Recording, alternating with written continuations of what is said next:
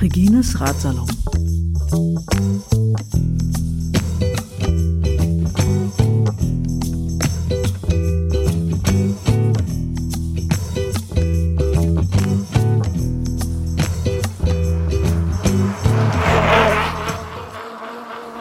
Sollen wir mit beiden Flaschen lieber anfangen? Ja, wir stoßen mit beiden Flaschen an. Auf Olympia. Ja, Prost, Conny. Prost, Regine. Ja. ja, der Radsalon. Zurück aus der Sommerpause, Da ist er wieder. sozusagen. Da ist er wieder, weil es eine lange Pause.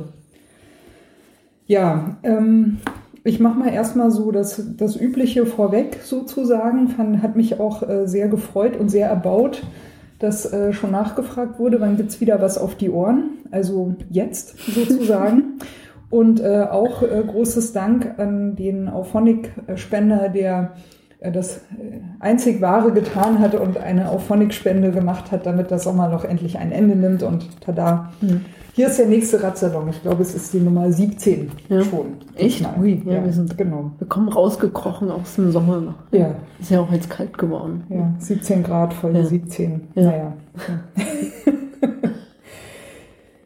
ja, ähm, Du hast noch gar nicht gesagt, wer heute im Podcast ist. aber dich kennen doch alle, Conny. Ich habe doch gesagt, Prost, Conny. Prost, Ja, da- Es gibt bestimmt Conny viele. Connys. Conny. Okay. Also der Radsalon heute, ja, mal wieder nicht aus dem Radsalon, sondern mal wieder von außerhalb, Wilmersdorf. Hm. Ja, ist Wilmersdorf hier, ne? Genau. Ja, ja, das hast du doch gesehen. Hier sieht's ja ordentlich aus draußen. Alles Man teure auch in- in Autos, Parkanlagen. Ja. Ja, es ist in Berlin überall gleich. Du brauchst dir nicht einbilden, dass das hier was Besseres ist. Aber ich habe die Schuhe abgeputzt, bevor ich hochgekommen bin. Das, Ja, also beim Portier Sorgen hat er dich reingelassen, ja. Genau. Ja. Freundlich gelächelt. Ja, Da ging das. Ja, ja, genau. Ja, der 17. Radsalon aus Wilmersdorf mit einem India Pale Ale Dolden Sud von der großzügigen Gastgeberin Cornelia Brückner.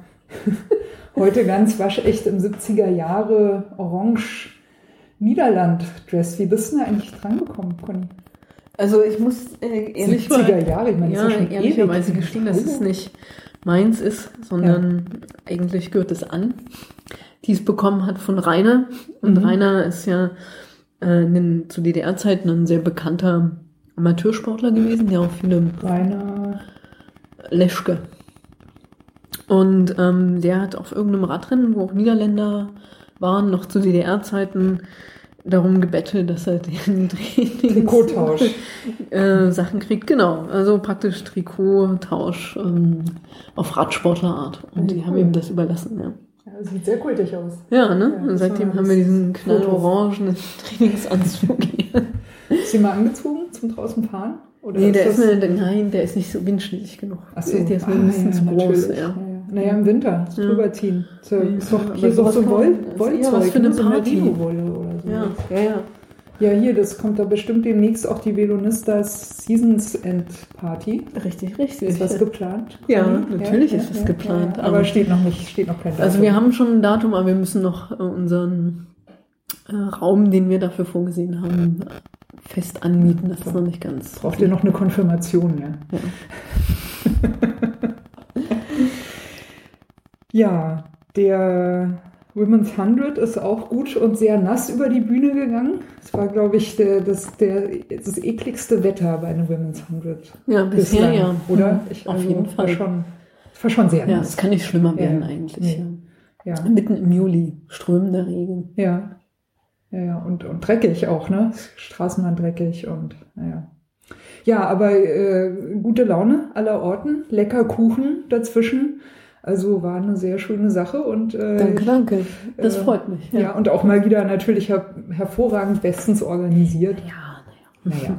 Nee, aber ich war auch sehr beeindruckt, dass ähm, tatsächlich alle von Anfang bis Ende da durchgehalten haben. Naja. Ich glaube, irgendwann waren wir an dem Punkt, wo man eigentlich nicht mehr sagen konnte, ich drehe jetzt um, was mir zu nass ist, weil irgendwie wahrscheinlich war so ein so ein unterschwelliger Gruppendruck dann da. Wenn jetzt die Alle anderen nicht nass. gehen, dann kann ich auch nicht. Ja, und dann sind alle wirklich durchgefahren. Ja. Von Anfang bis Ende. Alle wieder 100 zurückgekommen. Kilometer im Regen. Das war nicht ohne. Ja, gut, zwischendurch war es auch trocken. Das stimmt, ja. Aber, aber man ist nicht wirklich richtig trocken Nee, geworden. genau. Das, Nur am äh, Ende dann, ja. als wir endlich da waren, wurde es dann sonnig. Ja. ja, aber da sind alle irgendwie so auseinandergestoben. Ne? Das Ja. war so, okay, wir haben es jetzt geschafft, tschüss. Ja, genau. Aber das kann ich auch verstehen. Ja, ja, klar, natürlich. natürlich Mhm. klar.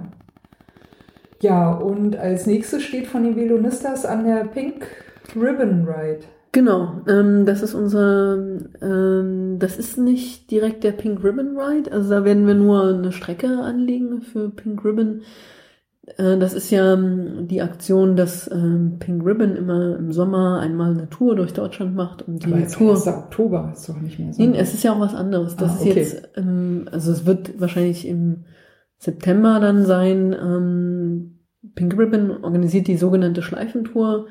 Da gibt's dann Teams, die eben in ganz Deutschland äh, praktisch eine Schleife fahren und eine Schleife in dem Falle, wie sie auch auf unserem Trikot ist, als Symbol für den, für das Engagement gegen Brustkrebs. Und wir werden da nur vielleicht eine Strecke mitgestalten, die man für, mit dem Rennrad fahren kann. Der Pink Ride ist was Mhm. wieder was anderes. Ah, der ist ja- am 1. Oktober. der ist am Jetzt, 1. alles Oktober, weil Mhm. im Oktober ist ja dieser internationale, Achtung, Breast Cancer Awareness Month. Lange geübt. Im Oktober. Ja, Ja, genau. okay. Ist immer im Oktober. Und da finden halt traditionell ganz viele Veranstaltungen statt, die halt im Zeichen des ähm, Kampf gegen Brustkrebs stehen. Und auch in, das ist halt so dieser Monat, wo man halt vor allen Dingen viel Pink tragen muss. Ja, ist ja der, sozusagen der Markenkern der Velonistas. Genau, ja. genau. Und sag mal, Trainingsrides, wie sieht's aus bis dahin? Naja, das wird halt schwierig, ne? Weil wir haben. Nichts, oder? Naja, Naja. ja, ist schwierig, ja. Mal Ja, gucken. Also vielleicht äh, können wir noch was im September machen. Hm. Aber das hängt so, also ich bin im September, die Hälfte des Septembers nicht da. Und ähm, das müsste man dann so Ende September vielleicht machen. Mhm. Äh, Mal sehen, dann ist aber ja natürlich wieder das Rennen in Strausberg. Das ist ja auch am, 25. am 25. September. Also nochmal ein ganz großer Hinweis. Da wird es ein Frauenrennen geben. Ein, wirklich ein separates Frauenrennen, auch offen für alle. Da sollte man dabei sein, wenn man mal ein Rennen fahren will. Ja, oder mal zugucken will. Oder ne? mal zugucken Frauenrennen können auch Hm. äh, gerne mal viele Zuschauer brauchen, Das damit die stimmt. Sponsoren Hm. sehen, das lohnt sich. Und Strausberg ist ja von Berlin, glaube ich, gut erreichbar mit Ja, dem eine schöne. Tour. Ja, ne? Hm. Entweder mit dem Fahrrad rausfahren, muss man vielleicht ein bisschen früh aufstehen, aber man kann, glaube ich, auch mit der S-Bahn gut hinkommen, Hm. wenn ich mich richtig erinnere. Ja, ja, genau. Äh, Stichwort äh, der Instant-Radsalon. Genau. Äh, das Strausbergrennen war ein Topic dafür am 25.09. Ähm, äh, Frauenelite, jeder Mann, jede Frau. Hm, Also es ist keine Das- Lizenzrennen. Kein Lizenzrennen, aber, hä, aber es stand doch immer Elite dabei irgendwie, Habe ich das falsch in Erinnerung? Ja, da müssen wir noch mal gucken. Aber Ja. ich hatte den Eindruck, dass es offen war. Also es gibt ein Facebook-Event dafür auf jeden Fall. Äh, genauso übrigens auch wie für den ähm, Pink Ride kann man bei der äh, Velonistas Facebook-Seite gucken. Da ist auch schon eine Veranstaltung eingestellt für den 1. Oktober. Kann man sich also immer ähm, auf dem Laufenden halten. So, und jetzt versuche ich nochmal nebenher hier den 25.09. Da Straßenrennen der Frauen-Elite, jeder Frauen rund um Strausberg Mhm. Nord. Also Whatever that ja. means. Aber Na, wahrscheinlich alles zusammen einfach. Hm. die schreiben auch jeder Frau Rennen. Das heißt ja jede Frau Rennen eigentlich. Ja, wir nehmen das genau. Wenn wir Ja. es genau nehmen, dann nehmen wir es genau. So. Genau. Ja, genau. So. Äh, dann äh, kurzes Topic auch für den Instant Radsalon. Äh, es gab so ein ähm, kleines Mini-Aufregerchen. Der BDR verbietet an, hat angeblich den Lizenzfahrern verboten, an alternativen Rennen oder anderen Rennen teilzunehmen, wie etwa Red Race oder solche Sachen. Das äh, wurde aber nach ein paar Tagen äh, vom BDR auch schon wieder quasi, naja, nicht wirklich dementiert, aber es wurde vom seitens des BDR verlautbart, nee, also ist kein Problem. Die Lizenzfahrer dürfen auch an anderen Rennen teilnehmen. Also die, ähm, es hieß wohl, der BDR für, äh, lässt die Lizenzfahrer nicht mehr an den Lizenzrennen teilnehmen, wenn sie auch an der Red Race teilnehmen, zum Beispiel. ist ja natürlich, ja, weiß ich nicht, was die Leute da reitet. Aber hat sich wohl auch wieder in Wohlgefallen aufgelöst, war wohl irgendwie alles nicht so schlimm. Dann haben wir als nächsten Topic äh, Bundesliga-Rennen in Cottbus. Conny, willst du kurz was dazu sagen für den Instant-Radsalon? Würden wir später nochmal drauf sprechen zu kommen? Ja, also da gibt's gar nicht so viel dazu zu sagen. Ähm, das Bundesliga-Rennen der Frauen in Cottbus wurde gewonnen von ähm, Lisa Külmer Wann war das? im Sprint. Das war letzte Woche, also Letzte jetzt am Woche. 6. August. Und das hat so ein bisschen die Gesamtwertung in der Bundesliga durcheinander gewürfelt. Mhm. Das, Ab, ja, das war schon im Prinzip. ja, genau. Ja, Wenn man das jetzt okay, wissen will, ja. muss man noch Weiterhören. ein bisschen zum Ja. Ende mithören.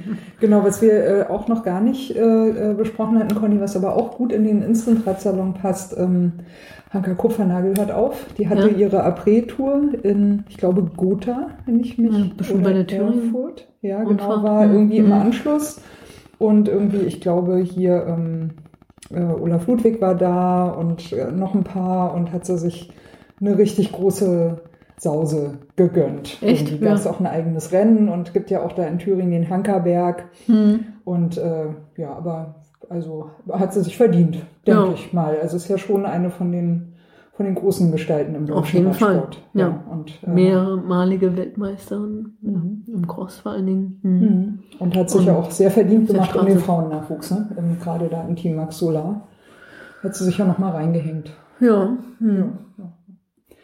Ja, und dann natürlich äh, auch, also letzter, letztes äh, Stichwort für den Radsalon, Olympia natürlich, ist klar. Ich meine, äh, Olympia, Olympia, Olympia, genau. Ja. Darum geht's. Äh, heute ist das äh, Zeitfahren ja gerade zu Ende gegangen quasi und am Sonntag war ja das Straßenrennen. Und das müssen wir natürlich ausführlich analysieren. genau, und das machen wir gleich, weil jetzt ist nämlich der Instant Radsalon zu Ende. Ja. So. Ja, äh, wollen wir, äh, nee, wir wollen äh, Bundesliga Cottbus vielleicht erstmal noch, ne? Kurzes Topic zuerst. Nee, die sondern gleich erstmal muss die? Olympia-Analyse durchgeführt werden. Dann Entschuldigung. Ja. Also ja, dann leg mal los, Conny. Fangen wir von vorne an. Das, das, das erste Olympiarennen, Frauenrennen, das ist das Straßenrennen, ne? War- Genau, Ja, ja. genau. Ja, na, das war ja natürlich praktisch eine emotionale Achterbahnfahrt, das Rennen. Also war, Ja, genauso wie die Abfahrt. Das war ja auch eine ziemliche Achterbahn, aber hallo.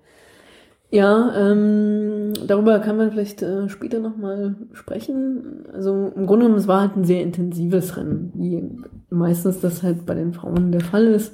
Das, ich glaube, 140 Kilometer Hm, habe ich in genau, maximal, ja. Hm. Genau, und zum Schluss eben dieser Anstieg und dann diese Höllenabfahrt und dann war, glaube ich, noch mal ein paar Kilometer für die Zieleinfahrt. Genau, also das bestand im Prinzip aus drei Abschnitten. Also einmal diese, ähm, diese Runde, die jetzt auch beim Zeitfahren absolviert wurde. Das ist, äh, ähm, wie nannte sie das? Grumari, genau. Mhm. Ähm, das ist also praktisch eine Runde, wo zwei kleinere Anstiege drin sind, die aber sehr giftig sind. Bis zu 9% Anstieg ähm, und dazu halt noch so eine Küstenpassage. Und beim Straßenrennen war da noch der ähm, Abschnitt mit zum relativen Pflasterprofil. Also war kein, nicht so ein ähm, Pflastersteinabschnitt, wie man das jetzt bei den Klassikern kennt, also aus Paris-Roubaix, sondern eher das, was man äh, aus der Rente kennt. Das ist so, so ein, ja, so ein blöder mit kleinen Pflastersteinen Mhm. ähm, Abschnitt. Aber das Problem bei dem Abschnitt war eben auch, dass ähm, die Fahrer aus einer Abfahrt da reingefahren sind, also mit einer sehr, sehr hohen Geschwindigkeit. Mhm. Also bestimmt so, ich würde sagen, bis zu 50, 60 km/h. Das ist natürlich, also das muss man sich auch mal so psychologisch vor Augen führen, äh, was das bedeutet, mit so einer Geschwindigkeit in so einen Pflastersteinabschnitt reinzufahren. Und das große Problem an dem Abschnitt war ja, so wie beim Männerrennen auch, dass halt einfach die Trinkflaschen da rausgeflogen sind. Mhm. Das lag wahrscheinlich einmal daran, dass sie einfach so eine hohe Geschwindigkeit hatten. Da kann man dann ähm, Flaschenhalter nehmen, wie man will. Ähm, das hilft dann alles nichts mehr. Und es gibt eine besondere Regelung für die Olympischen Rennen, nämlich dass man, also dass alle einheitliche Flaschen benutzen. Mhm. Das ist ja so normalerweise. Und gleiche Wassermenge auch oder wie? Oder nee, das nicht. Das, nee, das ist natürlich okay, eine Verpflegungssache, aber es geht ja so Flaschen. Genau, genormte ja. Flaschen und neutrale Flaschen sozusagen, weil sonst mhm. sind das natürlich immer Teamflaschen, die eben auch bestimmte Sponsoren mitzeigen und das will man ja bei Olympia unter allen Umständen mal verhindern, dass mhm. da nicht, also keine Sponsoren, die nicht vom Olympischen Komitee zugelassen sind, irgendwo zu sehen sind. Und das ist, glaube ich, auch ein Problem, weil das natürlich immer dann wahrscheinlich mit den Rädern nicht abgestimmt ist oder was auch immer. Jedenfalls ähm, waren das, war das äh, ein absoluter Gefahrenpunkt. Mehr beim Männerrennen noch als beim Frauenrennen hatte ich den Eindruck, weil Frauen sind auch nur zweimal da lang gefahren. Mhm. Aber es war gruselig genug, das zu sehen. Aber also wenn man sowas weiß, äh, packt man dann nicht seine Trinkflasche ins Trikot? Da kannst du nicht, wenn du aus der Abfahrt rauskommst. Außerdem. Nee, vorher schon. Nee, nur Regina, nee. Das warum nicht? Na, A, nützt dir das nichts, dann fliegt vielleicht deine Flasche nicht raus, aber die vom Vordermann, da hast du auch nichts von. Also du meinst ja, wegen der Gefahrenquelle, ja. du meinst nicht, wer das Wasser weg ist, sondern... Ja, das Wasser, dass die, die Wasserflasche rausfliegt, an sich ist nicht schlimm, weil du kriegst ja nochmal Nachschub durch deine Teamwagen und so. Verstehe ich erst, was du meinst. Ja. ja. Ja, ich fahre nicht so viele olympische Rennen. Also kann, ja. kann mir das jetzt nicht so vorstellen. Ja. ja. gut, ist ja auch nicht der Hauptpunkt. Und dann, also nachdem eben ja, dieser... Punkt, ja. Ja, genau. Mhm, genau. Und das war ja so, also ähm, der Abschnitt, da ging es ja auch die Küste lang und dann war also ein mörderischer Wind. Also ich wage mir gar nicht vorzustellen, wie sich das angefühlt haben muss, äh, da zu fahren. Das Peloton war zum Teil halt mit unter 30 da unterwegs. Und, äh, Wie lahm. Dann gab's, unter 30, hallo. Ähm, und dann gab's also zur Überraschung aller ja den ersten Angriff von Lotte Kopetzky, der Belgierin. Mhm. Das belgische Team hatte man jetzt nicht unbedingt so auf der Rechnung. Ähm, die haben sicherlich gute Fahrer, aber jetzt, ja, und Fahrerinnen. Mhm.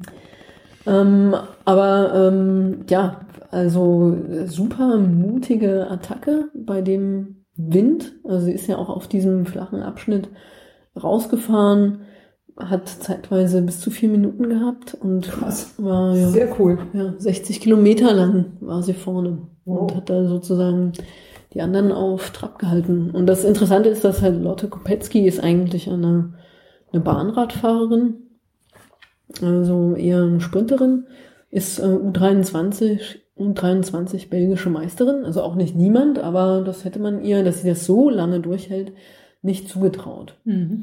Und dann ähm, ist dann irgendwann äh, Romy Kasper äh, noch äh, rausgefahren und hat äh, sich auf den Weg gemacht, um sie einzuholen, hat das aber nicht geschafft. Also sie ist dann, war, Romy Kasper war eine lange Zeit so zwischen halt Lotte Kopetzky und dem Feld. Also sie hatte immer so zwei Minuten vor dem Feld und dann wurde sie aber, ich weiß nicht, nach, ich jetzt nicht ganz sicher, aber so nach 20 Kilometern wieder eingeholt, aber und Lotte Kopetzky war dann noch ein paar Kilometer in Führung.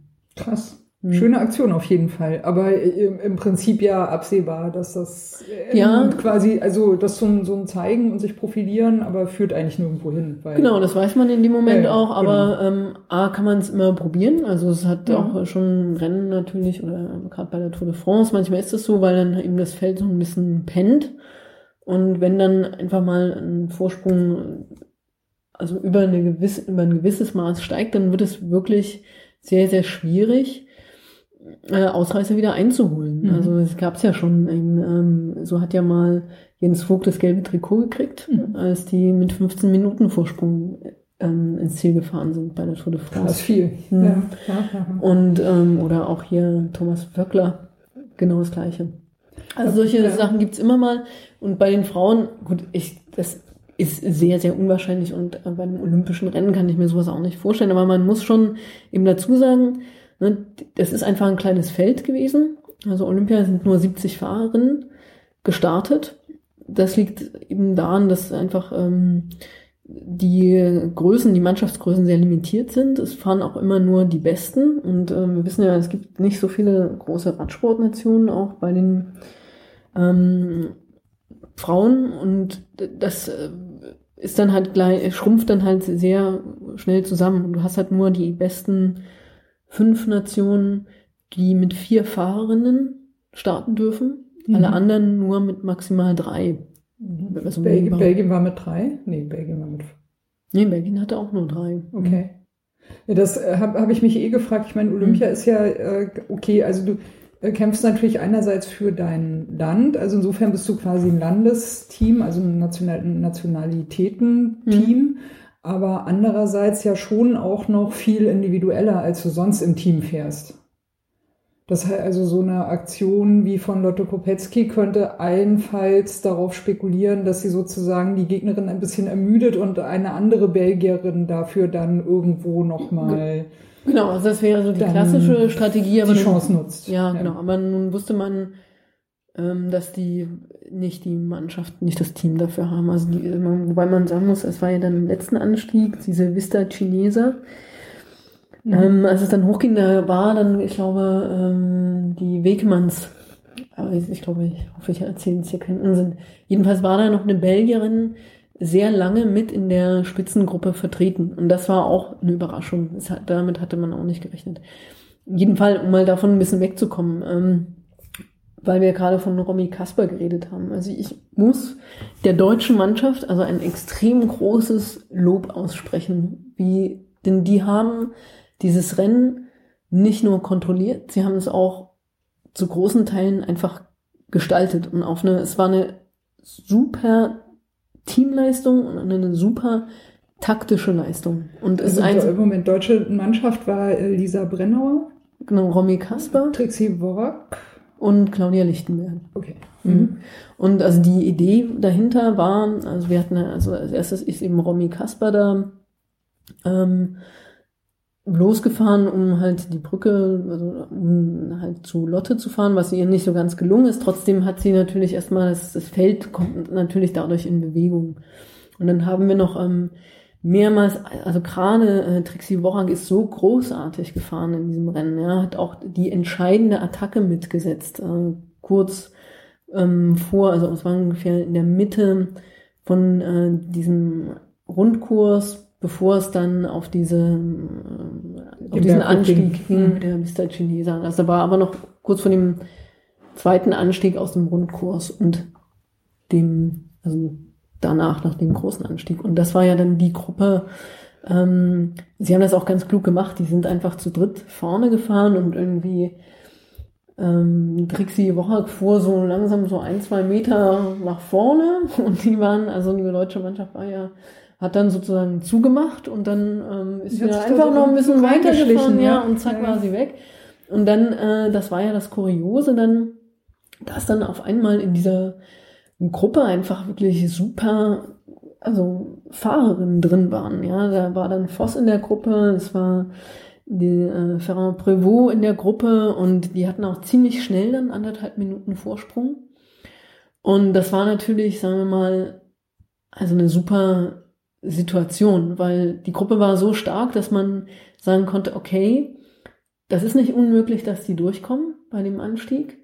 Und wenn sie durchkommen, dann haben sie also sehr, sehr gute Kandidaten drin. Jetzt vielleicht nicht unbedingt die Deutschen. Also Trixie Wochak war jetzt nicht im engeren Favoritenkreis, aber die hätte sicherlich da in, in der Gruppe gut mithalten können, wäre dann sich wahrscheinlich unter die Top Ten gefahren.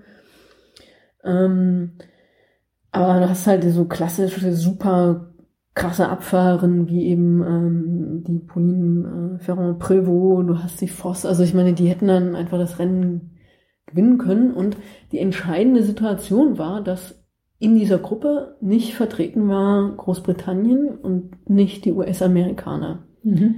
Die die waren hinten noch, oder? Die hatten Siegesanwärterin. Also das heißt, die waren absolut unter Druck und mhm. es waren beides Mannschaften, die eben nur drei Fahrerinnen hatten, um diese Gruppe wieder einzuholen. Und dann weiß man natürlich, da sind von den Niederländern war da eben noch Van Fleuten, da war noch ähm, Vandenbrecken ja. drin, Ja, also eine absolute Gewinnersituation für die anderen Mannschaften. Ne? Weil die hatten sehr gute Fahrerinnen in der Spitzengruppe und halt noch äh, mindestens einen Ass im Ärmel in der, in der Hauptgruppe.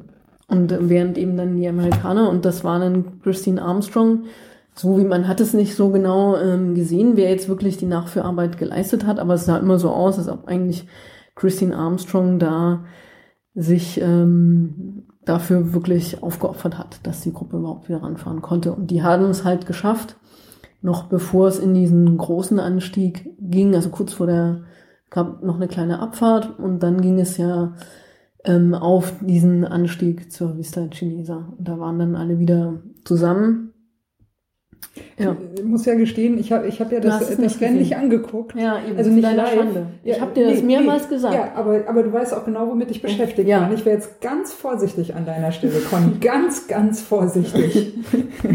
ja, also für, für alle äh, Hörer und Hörerinnen, ich war damit beschäftigt, die, den Film vom äh, Benonistas Women's 100 äh, endlich mal fertig zu schneiden. das ist auch die einzige Entschuldigung, die ich äh, da gelten lassen kann. Naja, mindestens, Conny. Also, ja. Hm, ja. ja. Wir, wir, reden da noch drüber. Ja. Ja. Nee, äh, was ich sagen wollte, ist, ich habe mir die äh, Zusammenfassung dann im ZDF angeguckt. Die hatten so einen, hm. äh, glaub, weiß ich nicht, 20, 30 Minuten Clip irgendwie, hm. was ich gut fand. So. Der hat aber erst eingesetzt, als sie da schon relativ irgendwie im Berg drin okay. waren. Mhm. Und was ich ehrlich gesagt richtig scheiße fand, also man hat gesehen, dass sie diesen Clip zusammengeschnitten haben. Das finde ich mhm. auch gut für so eine Nachbereitung. Aber da waren zwischendrin irgendwie fünf Minuten Fußballberichterstattung mhm, von irgendwelchen, also Leute, also liebe Leute vom ZDF, das ist echt sehr, sehr cool, dass ihr so einen äh, Zusammenschnitt macht und der war auch informativ. Also da war nicht das drin, was du jetzt erzählt mhm. hast. Ne? Also das ist nochmal natürlich eine Sache, wie hat sich das entwickelt. Mhm.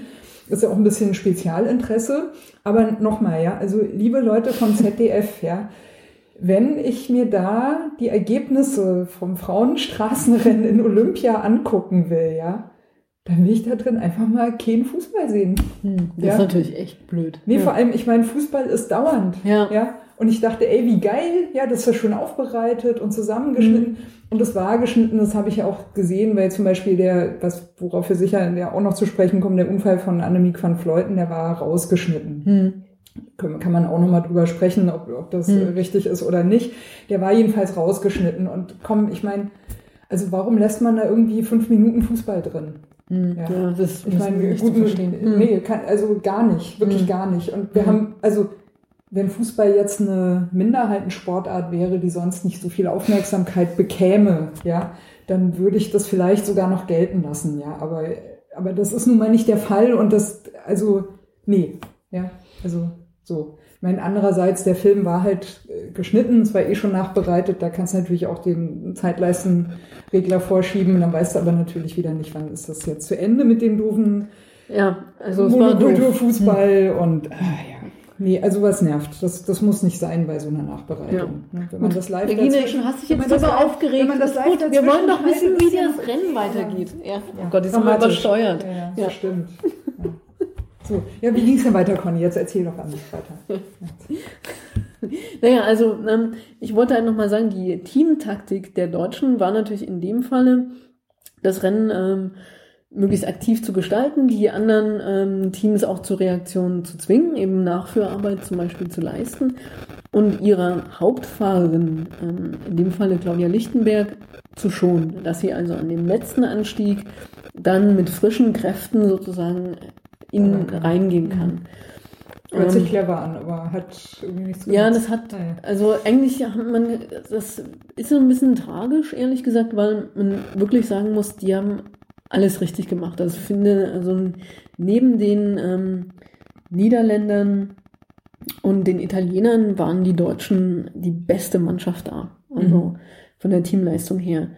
Und es ist ein bisschen schade, dass einfach Claudia Lichtenberg eben die Vorarbeit ihrer Teamkollegin nicht äh, ja, zu Ende führen konnte. Aber das ist halt einfach so. Im Nachhinein stellt sie sich dann raus, dass ja. sie wohl irgendwie ein Magen-Darm-Problem hatte, schon am Vortrag und so. Und naja, da muss man ihnen sagen, da ist in dem Falle die deutsche Mannschaft schlecht aufgestellt gewesen, weil wir eben nur Claudia Lichtenberg als also reine Bergfahrerin haben. Mhm. Also Trixie Wochak wäre sicherlich vielleicht Na, auch noch. Ja. Aber nicht bei dem Anstieg. Also Ja, ich meine, okay. im Endeffekt muss man natürlich sagen, Lisa Brennauer hat dann die beste Platzierung gehabt der Deutschen. Die ist als erstes ins Ziel gekommen. Als, weiß nicht, irgendwie unter den Top 20. Äh, und dann kam Claudia Lichtenberg und dann Trixie Wochak. Aber ja, das ist, ähm, ja, das war wirklich sehr, sehr schade. Mhm. Aber so ist es einfach im Radsport. Manchmal hat man Ja, einen schlechten Tag Sport. und dann kannst du nichts machen. Ja, Ja. genau. Hm. Mhm. Ja, das macht es ja auch so spannend, ne? wenn man da einfach nur so rangehen könnte und hätte seine Mhm. Strategie fertig und das funktioniert dann alles. Ich meine, das will ja auch, da will ja niemand was von Mhm. wissen. Genau. Ja, boring. Mhm. Ja, so jetzt kam dann dieser Anstieg. Ja, Und genau, jetzt wir sind also jetzt im Anstieg. Jetzt, äh, wird's, geht so in die Endphase. Genau, und ne? jetzt kam das, was man eigentlich auf jeden Fall schon erwartet hatte, ähm, nämlich, also Mara, Mara Abbott Mhm. hat halt einfach dann in dem Anstieg das Tempo hochgezogen und sie ist, Aber ohne Ende. Genau. Also Hammer, oder? naja, sie ist ja halt auch eine Fahrerin, die ist ja extrem, extrem, extrem dünn, hatte Mhm. früher auch ähm, also ein Ernährungsproblem, also sie hatte einfach Anorexie, hat darüber auch sehr offen berichtet. Und was man von ihr halt weiß, ist, dass sie einfach diese langen Anstiege, da gibt's niemanden, glaube ich, der ihr so das Wasser reichen kann. Wobei man sagen muss, es ist immer schwierig, da Vergleiche anzustellen, weil sie, und das ist eben das, was ich auch dem USA-Team, ich weiß nicht, ob man es denen zum Vorwurf machen kann, aber das finde ich Mal einfach ein bisschen man kann es ein bisschen kritisch anmerken, die fahren einfach keine Rennen, keine europäischen Rennen. Also das ist ja, es gab da auch große Streitereien wegen den Nominierungen, dass halt eben Christine Armstrong und eben zum Beispiel Mara Abbott ähm, überhaupt ähm, für das olympische Rennen nominiert worden sind, weil eben Carmen Small, die eigentlich die Zeitfahrermeisterin äh, der USA ist und die auch sehr viele UCI-Rennen gefahren ist in Europa, die wurde einfach nicht berücksichtigt. Mhm. Das ist schon ein bisschen komisch. Und auch Evelyn Stevens, die hat jetzt nur mit dem Stundenweltrekord auch nochmal einen anderen Fokus gehabt in der Saison. Also man konnte einfach nicht so richtig einschätzen, ja, wie sind die aufgestellt und wie gehen, also in welcher Form befinden sie sich und auch im Vergleich zu den anderen Frauen. Man wusste aber, also das, was eben Mara Abbott gefahren ist dieses Jahr, das war der Giro. Das ist halt auch allgemein das einzige Rennen mehr oder weniger, was von den Amerikanern in der Regel bestritten wird. Und da war es halt eben so, wow, die fährt den Motirollo hoch. ähm, Das war bei der Königsetappe im Giro und hat da oben einfach mal vier Minuten Vorsprung. Die war viereinhalb Minuten schneller als der Rest von dem ganzen Feld. Und muss man dazu sagen, der Motirollo ist ein sehr spezieller Anstieg. Der kam auch da am Anfang von der Etappe. Ähm, das kann man halt nicht unbedingt mit so einem olympischen Rennen vergleichen, weil da war der Anstieg eben am Ende.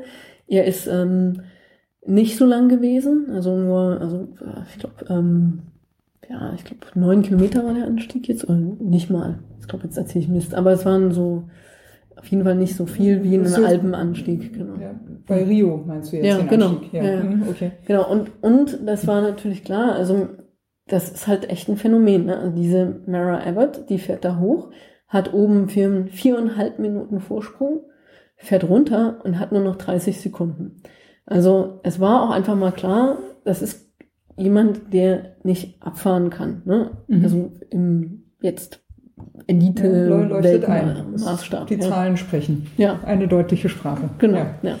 Und äh, sicherlich eben auch, ja, jemand, der jetzt auch in der Ebene vielleicht nicht so ein super, eine super Fahrerin ist.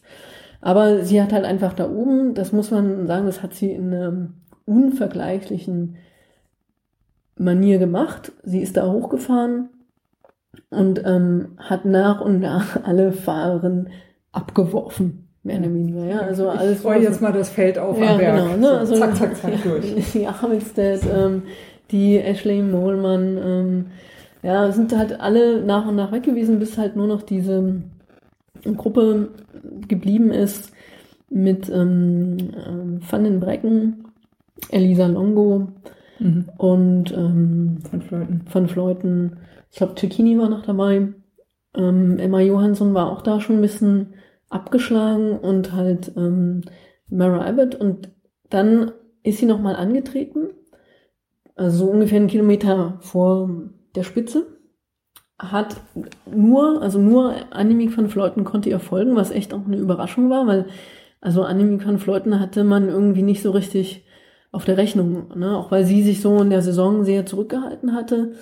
Es ist auch einfach, Annemiek van Vleuten ist eine fantastische Fahrerin. Also ich mag die äh, sehr, sehr gerne. Hat auch schon mal Flandern-Rundfahrt gewonnen und auch Zeitfahren. Und ähm, ist ja auch bei Orica Greenwich, also wirklich auch eine Top-Fahrerin. Aber dass sie jetzt so, also so mit Mara Abbott da hoch mithalten konnte, war echt also eine absolute, absolute Überraschung. Aber man muss auch sagen, dass das ähm, niederländische Team hat einfach die sind einfach richtige Taktikfüchse. Ne? Also das Mhm. ist einfach, und das ist eine Mannschaft, die fährt als Team zusammen. So, und da ist jeder, setzt sich für den anderen bis aufs Blut ein. Und man hat das gesehen, Ellen van Dijk hat halt vor allen Dingen am Anfang eben die Arbeit gemacht, als jetzt zum Beispiel Romy Kasper in der Flucht war, hat sie die Nachführarbeit geleistet, hat selber Fluchtgruppen initiiert, war dann ähm, auch in, der- mit ähm, in der kleinen Gruppe, glaube ich, ähm, ja, also als es dann in den äh, Anstieg ga- ging, also die hat sich einfach eingesetzt. Und wenn du dann noch so eine Fahrerin hast wie Marianne Voss, ja, bei der du gar nicht einschätzen kannst, also was hat die jetzt eigentlich für eine Funktion in dem Team, ja? Also ich würde mir gerade wünschen, Hm. dass wir ein, ein äh, Video-Podcast äh, hätten. Du hast dermaßen das Leuchten in den Augen, Ja. also volle Begeisterung für dieses, Naja, aber- für dieses niederländische Ja, das ist großartig. wirklich, naja, deshalb das, ist er äh, ja gleich, ja, genial, genau, ja, ja. ja, ja, ja. Äh, weil einfach, also man muss sich das vorstellen, Marianne Voss ist halt einfach die Radrennfahrerin unserer Zeit. Ja, Also, du willst ja mal fahren wie Marianne Voss, wenn Genau, du mal ja. bist. ne, mehrmalige. Weltmeisterin, Olympiasiegerin äh, im Cross, äh, also nicht im, keine Olympiasiegerin im Cross, aber mehrmalige Weltmeisterin im Cross und äh, Olympiasiegerin auf der Straße. Und was macht die Frau? Die holt an einem Punkt im Rennen ähm, die Flaschen für ihre Teamkollegen. ja. Und also, ne, und das ist dann so ein Ding, sie holt die Flaschen, gibt diese Flaschen aus, dann kommt diese Attacke von Trixie Wochak, wer fährt an die Gruppe ran?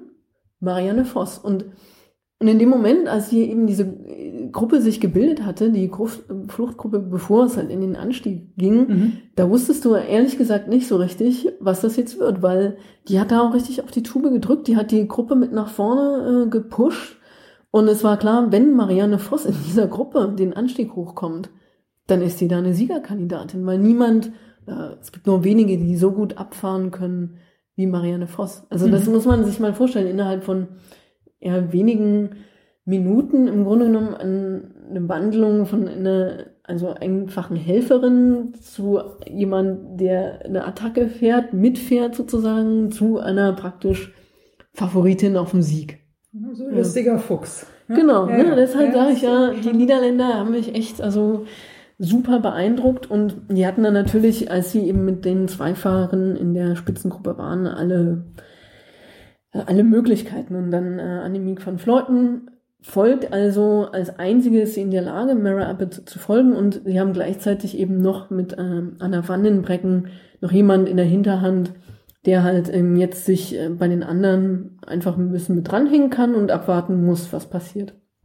Aber, und jetzt, also ich muss ja, auch mal sagen, jetzt die Qualität, nein, von Annemiek van Vleuten, Ja. die besteht einfach darin, in dieser psychologischen Kriegsführung. Und Mhm. was hat sie gemacht?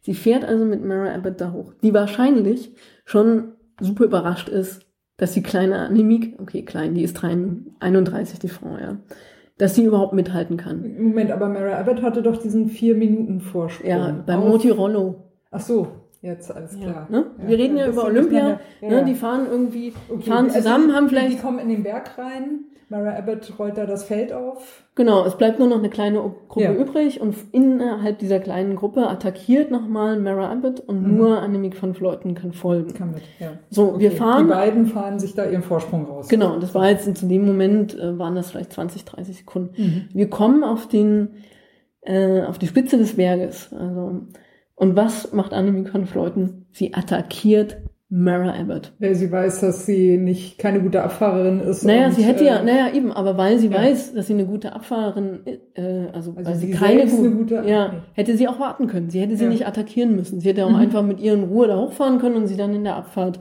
Stehen lassen. Ja, Ja. genau, oder ihr, weiß ich nicht. Aber das genau ist ja der Punkt. Verstehst du, sie überholt sie vor der, äh, also vor dem, vor, vor der Bergspitze. ja, genau, vor der Bergspitze. Das, du musst dir mal diesen psychologischen Moment vorstellen bei der Mara Abbott. Die ist A, überrascht, dass, Dass da sie überhaupt, ist. genau, Ja. und B, weiß die doch selber ganz genau, dass sie eine scheiß Abfahrerin ist. Und sie weiß, und wenn jetzt sozusagen Annemiek van Vleuten sie noch im Berg überholt, Ja, dann ist das noch Reserven. ja, ja. ja, und dann ist das auch nochmal ein richtiger Tiefschlag. Ja, das erinnert so ein bisschen Ja. an äh, Miguel Indurain, den lächelnden Spanier, der immer die Berge hoch und immer gelächelt. Ja, und na- niemand wusste so genau, wie, wie geht's denn dem eigentlich und so. Ne? Und, Naja, ja, ja. wobei, also eben in dem Falle, ähm, das ist eine klare Ansage, ne? Das ist nicht nur ein psychologisches Lächeln, also das ist schon. Ähm, Ja, sie hat es, also das war einfach sehr ähm, souverän und unheimlich klug gemacht. Und sie hat ja dann auch ziemlich schnell ähm, auf Mara Abbott ähm, 20 Sekunden gehabt, hatte fast eine halbe Minute. Und sie war ja schon an den Stellen vorbei, wo die äh, Stürze der Männer waren. Ne? Also Nibali ist ja gestürzt, Enau. Das war alles ein bisschen weiter oben. Und eigentlich hatte man schon gedacht, okay, du hast es jetzt eigentlich geschafft, du musst nur noch ein paar Kurven fahren und das war klar, wenn Annemiek van Vleuten da äh, in die Ebene kommt, das waren ja noch sechs ähm, Kilometer, die hätte das Rennen gewonnen. Mhm. Also ich, also ich kann dieses äh, immer noch, also ich habe immer, bin immer noch in Schock und äh, irgendwie mitgenommen von diesem Rennen und ich kann mir gar nicht vorstellen, also was das für ein Moment für sie ist und was sie jetzt sozusagen durchmacht, weil sie wäre, sie hatte praktisch dieses olympische Gold schon in der Tasche. Ja, sie hat das ja auch relativ schnell getwittert dann. Ne? Sie war dann irgendwie im äh, Krankenhaus und ich glaube, am Abend kam noch ein äh, Tweet von ihr so, äh, hey, ähm, also es geht mir den Umständen entsprechend gut, aber äh, ich ärgere mich halt, weil ich hätte gewinnen können. So, ne? Naja, also es ist ja nicht nur ein Ärgern, Also, das ist ja. einfach, das ist mal eine komplette, also so, das kann man sich nicht vorstellen, was das für eine. Sportlerkarriere bedeutet. Und sie, es ist ja auch selber klar, sie ist 31. Es ist eben nur eine Gelegenheit alle vier Jahre und dann muss eben alles zusammenpassen. Diese Chance kommt nicht wieder. Also Annemiek van Vleuten wird nicht nochmal so eine Chance in ihrem Leben haben. Gut, auf der anderen Man Seite. weiß es nie, aber klar, natürlich. Ja, Ja. das- Und auf der anderen Seite hat sie aber auch- Nichts. Ja. Ja, sie hatte auch gesagt, sie hätte nicht gedacht, dass sie dazu in der Lage ist. Ja. Also wer Was weiß. ja auch schon mal extrem cool ist. Also, Ja. äh, ja. Genau, und man okay, weiß aber nicht, jetzt nochmal, also was ist denn jetzt eigentlich passiert? So, Naja, Jetzt sie mal hat- das äh, richtig aufrollen irgendwie. Ne? Das war, glaube ich, so im unteren Drittel von dieser Bergabfahrt. Genau, so. ja. Da war eine Kurve und sie ist weggerutscht. Naja, also man muss also mehrere Sachen da Ja. ähm, mit in Betracht ziehen. Also A muss man ähm, mit bedenken, dass es zu dem Zeitpunkt leise, also leicht angefangen hat zu nieseln. Das Mhm. heißt also auch die Strecke war auf jeden Fall schon mal rutschig. Mhm. Also dieses ist eben diese blöde Feuchte, die sich oft dann noch mit so ein bisschen Straßenstaub vermischt. Das kann also so hatte den Effekt von geregnet, ne? glaube ich. ja, genau, das kann so einen Schmierseifeneffekt haben. Dann kommt noch dazu, gut, das ist eine Sache, ich kann die nicht persönlich beurteilen, aber alles, was ich darüber gelesen habe, deutet eben darauf hin, dass die Kurven da in der Abfahrt, also oder allgemein in der, jetzt in dem gesamten Rennen einfach sehr ungewöhnlich angelegt sind. Also so nicht so, wie Die wir müssen sie. total unberechenbar gewesen sein. Naja, also Auch in den Wechseln und in den. Ja, die, fa- also es hieß wohl an einer Stelle, die würden anders abfallen als in Europa zum Beispiel oder irgendwie Mhm. so wie man es kennt und also zu einer anderen Seite hin und eben oft auch ähm, unberechenbar steil. Ähm, gut, aber das ist, sagen wir mal, so eine Sache, damit muss jetzt irgendwie ein, ein Rennfahrer, eine Rennfahrerin auch klarkommen. Also dafür guckt man sich ja die Strecke an. Auch die Niederländer waren ja auch Ja, Conny, das sagst du so, aber jetzt stell Nee, nee, jetzt, ich möchte vor, auf was anderes raus. Regine, lässt du mich erstmal ausreden? Ja, gut. Ja, Also man, ähm, das ist auch das, was alle Fahrer gesagt haben, mehr oder weniger, dass es, es gehört irgendwo mit dazu. Man muss halt in der Lage sein, mit diesem Risiko umzugehen. Es gibt aber andere Aspekte bei dieser Streckenwahl, über die man reden kann und die auch zu kritisieren sind. Und dazu gehört halt eben A, die Frage, wie die, also an welcher Stelle dieser, Ab, ähm, diese Abfahrt kam. Also im Rennen, das ist ja auch bei den Männern so gewesen, dass halt eben einfach nach 240 Kilometern sind die Fahrer einfach fertig. So, mhm. ne? Und wenn man dann noch so eine sehr schwierige Abfahrt fahren muss, ist da einfach viel Aufmerksamkeit. Genau. Ja. Also bei den Männern war das definitiv ein Problem.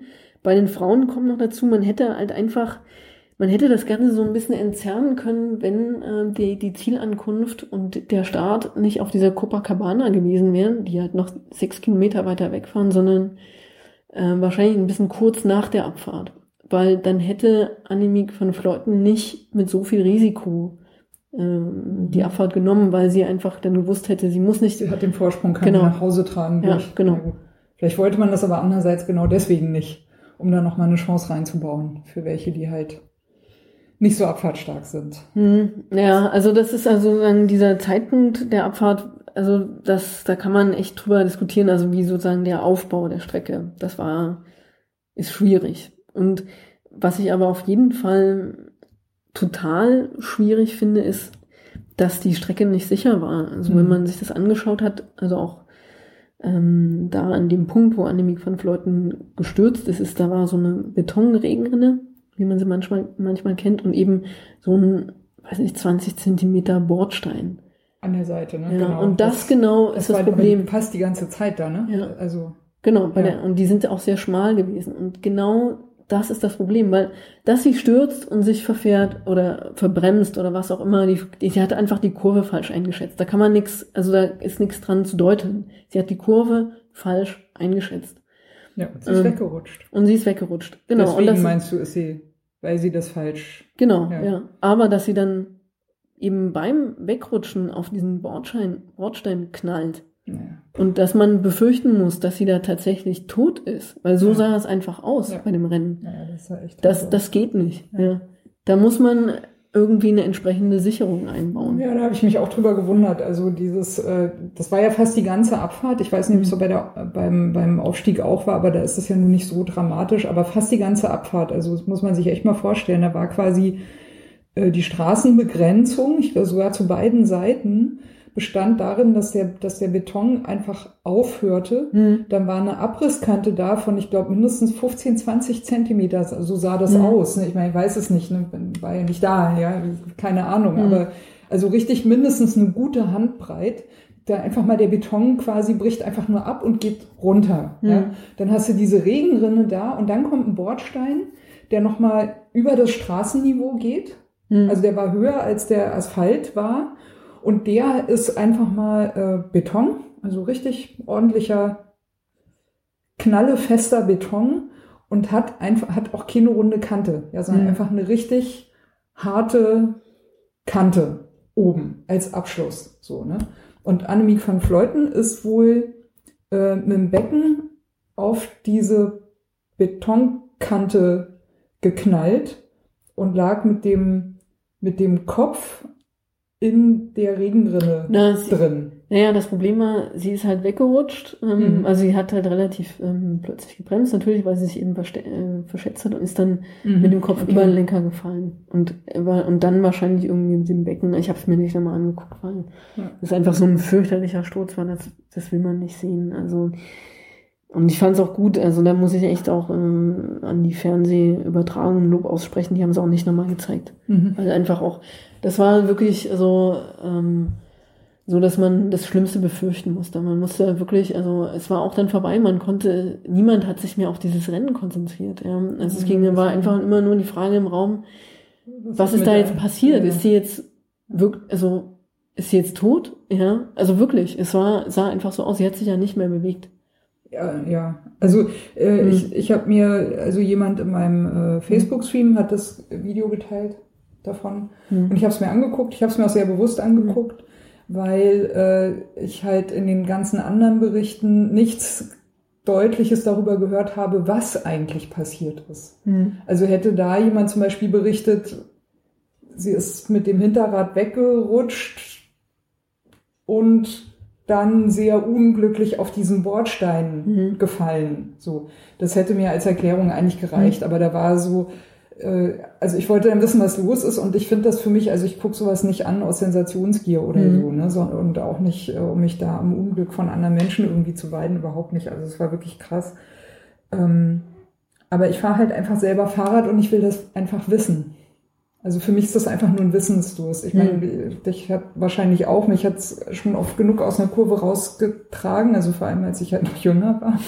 Und das, ich wollte das einfach wissen, was da, was da war. Ja, das war für, viel für mich eher unter so einem äh, quasi wissenschaftlichen Wissensdrang, also neutralen, faktischen Wissensdrang so. Naja, und da gibt's halt auch, also gab's dann große Diskussionen, ob dieses Video dann auf Facebook überhaupt auch noch geteilt werden soll, weil Leute, die das gucken wollen, die können sich das ja dann selber irgendwo im Mhm. Netz oder auf YouTube suchen. Gut, ich meine, auch wenn so ein Video geteilt wird, das spielt ja nicht automatisch los in der Regel, sondern da kann man, hat man ja auch noch eine Entscheidung, gucke ich es mir an oder gucke Mhm. ich es mir nicht an. Fand ich ein bisschen schwierig, dann ging das Gemecker los. Ja, der Typ, der sie fotografiert, der das gefilmt hat, der hat ja einfach nur gefilmt und ist nicht zu ihr hingegangen. Ich meine, äh, ehrlich, also äh, ich glaube, dass das für den, ich will erstmal wohlwollend davon ausgehen, dass das für den einfach eine völlige Überforderung war in Mhm. dem Moment. Ja, und du kannst ja. dann auch nicht einfach irgendwie rüberlaufen, weil da kommen ja noch die anderen äh, Fahrerinnen. Ja, und du kannst ja auch nicht einfach bewegen oder anfassen, weißt du? Ich meine, also das ist ja auch, also und ich fand übrigens, dass die Sanitäter erstaunlich schnell da waren. Mhm. Für Also die die- Strecke. Ja, ja, und die müssen ja also- hinterm Feld herfahren. Die, die können Ja. halt nicht ähm, einfach dann. Ja, die also- kamen aber von unten und ich Ja. habe es äh, später auch mal gesehen. Also das war wohl so organisiert von der Sicherheit her. Vielleicht weiß da auch jemand noch Näheres drüber, dass die einfach äh, in bestimmten Abständen hatten, Hm. die einfach Fußgänger, Sanitäter postiert, die Genau. Notärzte waren. Und ich glaube, das ist das Einzige, was du da an Sanitäterpositionierung bei dieser Strecke sinnvoll machen konntest. Also ja, außer sie halt ordentlich abzusichern. Ja. Und das, Haben das sie ja ist- dann gemacht beim Zeitfahren. Das ist dann noch so ein anderer Punkt, ja. Hast, hast du diese, diese ähm, Matratzen an den Laternenpfählen gesehen? Hm. Ja, voll geil. Nur leider völlig vergeblich.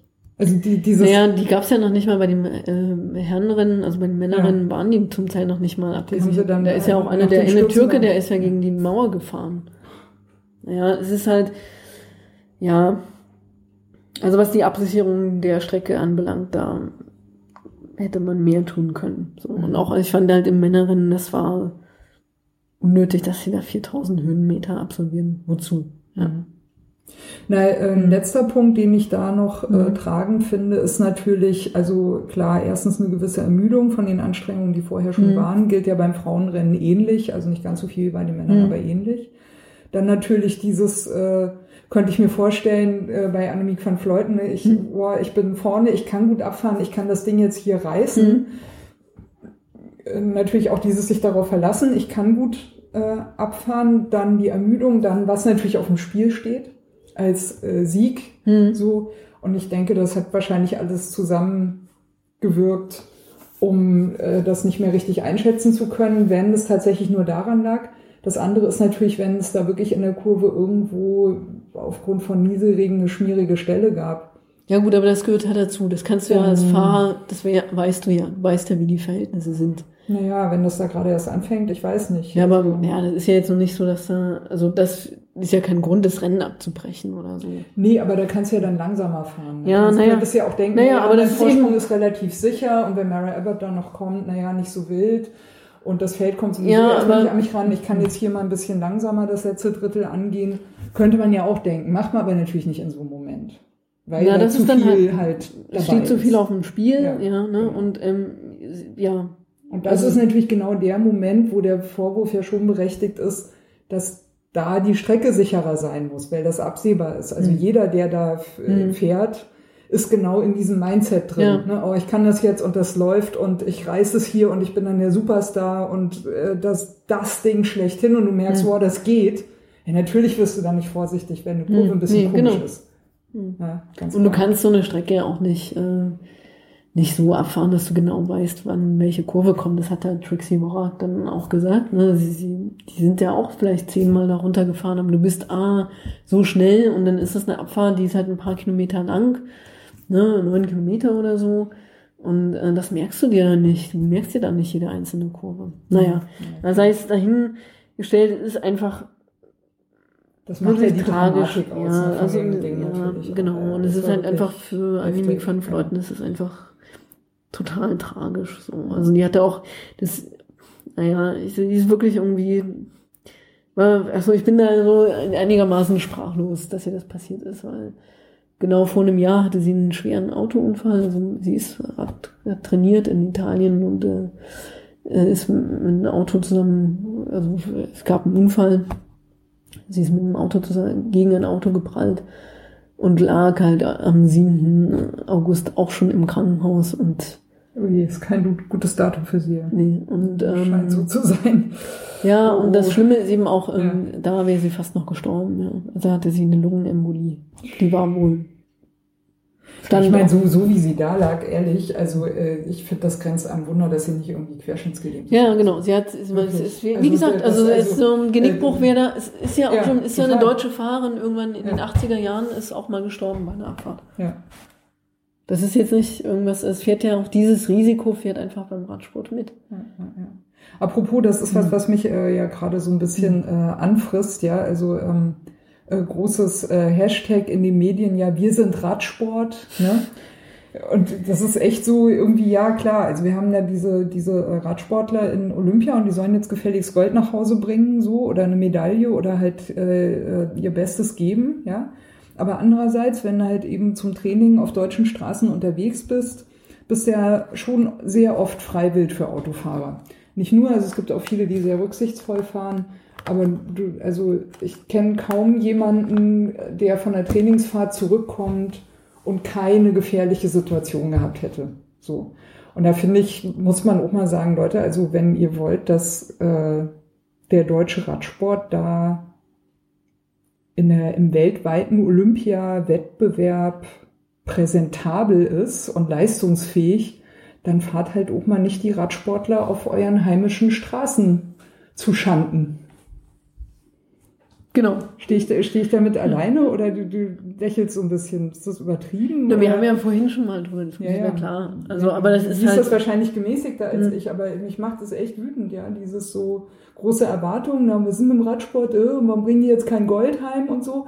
Und dann hast du eben hier, ne, auch äh, Annemiek van Mhm. Fleuten, die dann bei einer Trainingsfahrt einfach kollidiert. Also war vielleicht aber auch nicht jetzt der Autofahrer schuld, ne, will ich so pauschal auch nicht sagen.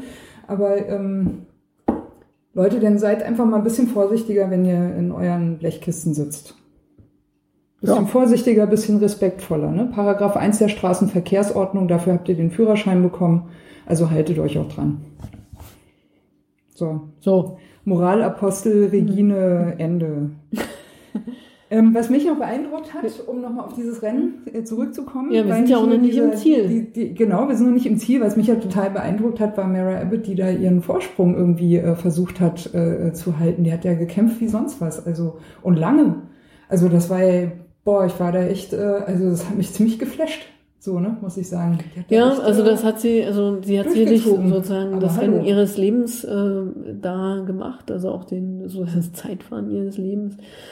Ähm, ja, man muss halt es auch natürlich die Umstände mitsehen. Ich glaube, die waren einfach hinten, äh, gerade Anna van den Breggen, als sie da nun an ähm, der Anemiek vorbeigefahren sind, die waren ja erstmal wahrscheinlich alle auch ähm, schockiert und dann fährt man natürlich auch anders. hm. Und ähm, was man jetzt halt weiß, ist auch, dass die Anna van den Breggen, die hat halt dann auch, also die wollte eigentlich quasi nicht mehr fahren. Verständlicherweise, Ja. ja, weil Teamkollege. Oder ist halt ja. eben auch deutlich langsamer geworden natürlich. Und ähm, dann ist äh, Emma Johansson, hat dann kurz mit ihr geredet und eben gesagt, komm, also du musst jetzt hier weiterfahren. Also wir, wir fahren jetzt für Annemiek. Hm.